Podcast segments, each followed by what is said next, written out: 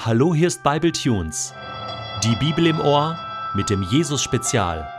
Der heutige Bible Tune steht in Johannes 21, die Verse 15 bis 19 und wird gelesen aus der neuen Genfer Übersetzung. Als sie gegessen hatten, sagte Jesus zu Simon Petrus: Simon, Sohn des Johannes, liebst du mich mehr als irgendein anderer hier? Petrus gab ihm zur Antwort: Ja, Herr, du weißt, dass ich dich lieb habe. Darauf sagte Jesus zu ihm: Sorge für meine Lämmer. Jesus fragte ihn ein zweites Mal, Simon, Sohn des Johannes, liebst du mich? Petrus antwortete, Ja, Herr, du weißt, dass ich dich lieb habe. Da sagte Jesus zu ihm, Hüte meine Schafe. Jesus fragte ihn ein drittes Mal, Simon, Sohn des Johannes, hast du mich lieb? Petrus wurde traurig, weil Jesus ihn nun schon zum dritten Mal fragte, Hast du mich lieb? Herr, du weißt alles, erwiderte er, du weißt, dass ich dich lieb habe. Darauf sagte Jesus zu ihm, Sorge für meine Schafe. Ich möchte dir etwas sagen. Als du noch jung warst, hast du dir den Gürtel selbst umgebunden und bist gegangen, wohin du wolltest. Doch wenn du einmal alt bist, wirst du deine Hände ausstrecken und ein anderer wird dir den Gürtel umbinden und dich dahin führen, wo du nicht hingehen willst.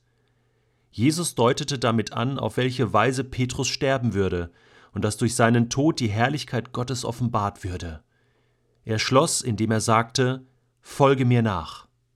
Hast du schon mal einen Dialog mit Jesus geführt? Ja, das meine ich jetzt voll ernst. Also mit Jesus gesprochen. Du fragst ihn was, er antwortet dir, er fragt dich was, du antwortest ihm, ihr seid miteinander im Gespräch. Beten ist nichts anderes als mit Gott reden, oder? Beten ist nichts anderes als Beziehung zu Gott pflegen. Beten ist nichts anderes als im Dialog sein mit Jesus. Das kannst du jeden Tag tun. Petrus auch. Er ist hier wahrscheinlich in seinem letzten Gespräch mit Jesus unter vier Augen auf dieser Erde. Später wird Petrus diese Art von Dialog wahrscheinlich im Gebet fortgeführt haben. Aber kommen wir nun mal zu diesem Gespräch. Ein Gespräch voller Freundschaft, voller Liebe, voller Gnade.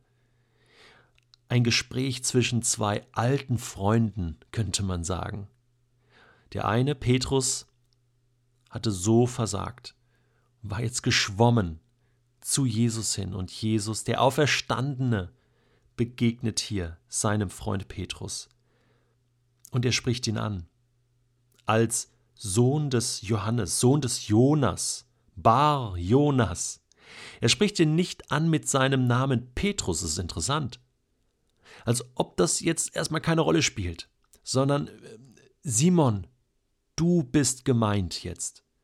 Weder deine Titel, weder das, was du getan hast, noch tun wirst, sondern einfach du als Mensch, Simon, wie sieht es mit deiner Beziehung zu mir aus? Das, das ist das Thema.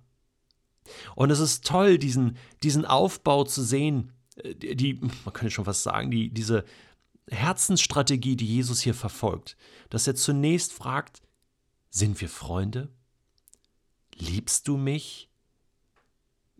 Dass ich dich liebe, Petrus, das ist überhaupt keine Frage. Dass ich Jesus, jeden Menschen liebe, das ist überhaupt nicht die Frage. Das hat er ja bewiesen am Kreuz. Das hat er ja sein ganzes Leben lang bewiesen. Aber wie sieht es mit deiner Beziehung zu Jesus aus? Und da war jetzt Simon gefragt. Und diese Frage kommt vor dem Tun, vor dem Jesus nachfolgen, vor dem irgendetwas im Reich Gottes verantwortlich übernehmen. Das ist ganz wichtig. Das ist nicht verwechselbar, auch nicht austauschbar. Simon Petrus kann jetzt nicht sagen, Jesus, ich mache so viel für dich, ich habe schon so viel für dich getan, ist doch egal, wie das jetzt mit meiner Liebe zu dir aussieht. Nein, nein. Das ist die Basis, die Grundlage. Die Liebe Gottes zu uns Menschen und unsere wenn auch menschliche, manchmal fehlerhafte und, und eindimensionale äh, Liebe, die wir erwidern können Gott gegenüber. Aber das ist die Frage. Die Frage an Simon, die Frage an jeden Menschen, auch an dich und mich. Wie sieht es aus? Bist du ein Freund von Jesus? Kannst du das über deine Lippen bringen, zu sagen, Jesus, ich liebe dich?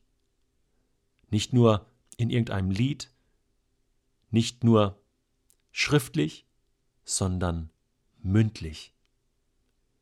So Jesus sagen im Dialog. Petrus tut das.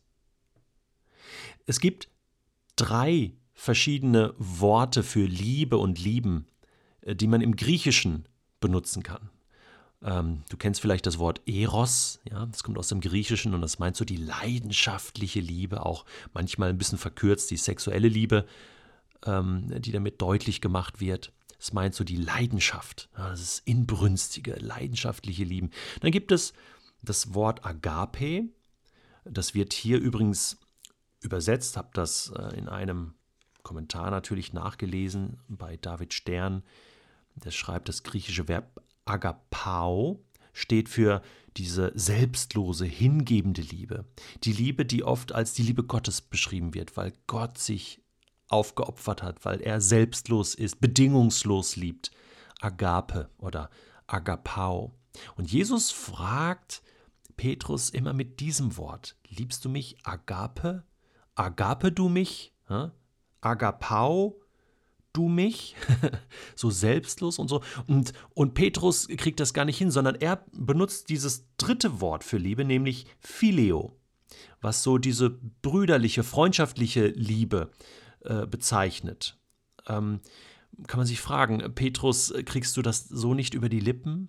Denkst du, du bist einfach nicht würdig, um, um das so sagen zu können? Ich, ich liebe dich mit der gleichen Liebe zurück. Das mag wohl sein, spielt aber hier überhaupt keine Rolle.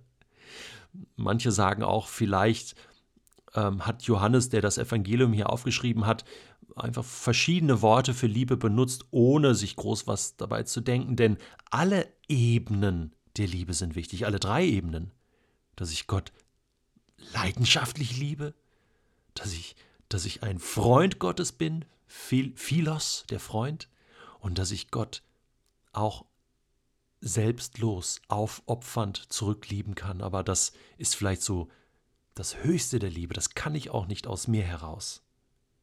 Und so gibt es dieses Gespräch und ich habe den Eindruck, für dieses dreimalige Versagen bekommt Petrus nun die Chance, dreimal zum Ausdruck zu bringen, ja, ich, Simon, ich bin dein Freund und ich bleibe dein Freund. Und dann sagt Jesus zu ihm, weißt du, du kannst auch was für mich tun.